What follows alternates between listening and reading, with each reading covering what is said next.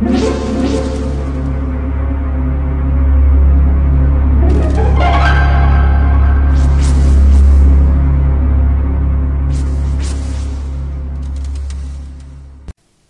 家好，我是小依依，欢迎收听一分钟破案。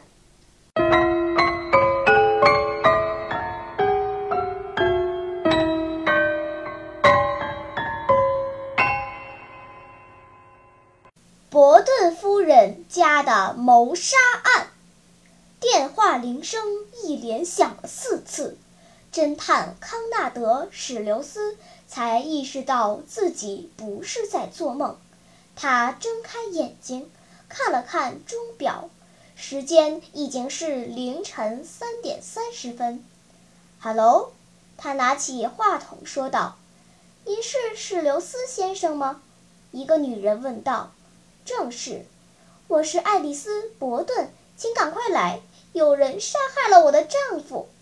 史留斯记下了他的住址，把电话挂上。外面寒风刺骨，简直要冻死人。史留斯出门得多穿些衣服，自然就比平日多花费了一点时间。他听到门外大风呼呼吹的声音。于是又在脖子上围了两条围巾。四十分钟以后，他到了伯顿夫人的家，夫人正在门房里等着他。史留斯一到，他就开了门。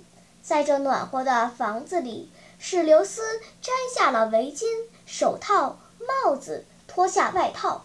伯顿夫人穿着睡衣、拖鞋，连头发也没梳。我丈夫在楼上。他说：“出了什么事儿？”史留斯问。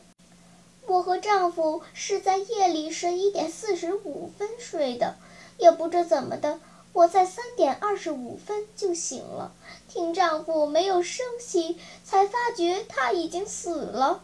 他是被人杀死的。”“那你后来干了什么？”史留斯问。“我便下楼去给您打电话，那时我还看见。”那扇窗户大开着，他用手指了指那扇还开着的窗户，猛烈的寒风直往里灌。史留斯走过去，关上了窗户。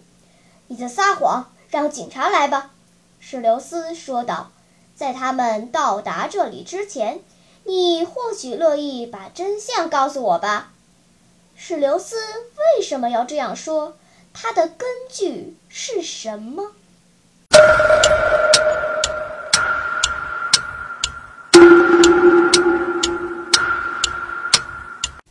你想出答案了吗？现在是拨开云雾探寻真相的时刻。史留斯一进伯顿夫人的家。就觉得很暖和，以致脱下外套，摘掉帽子、手套和围巾。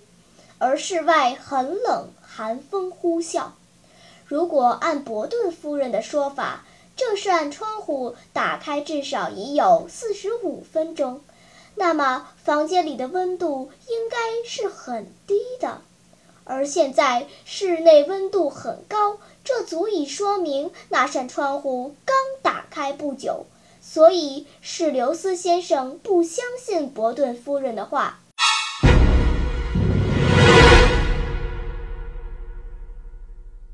好了，今天的推理结束了，小朋友们，你喜欢听悬疑推理故事吗？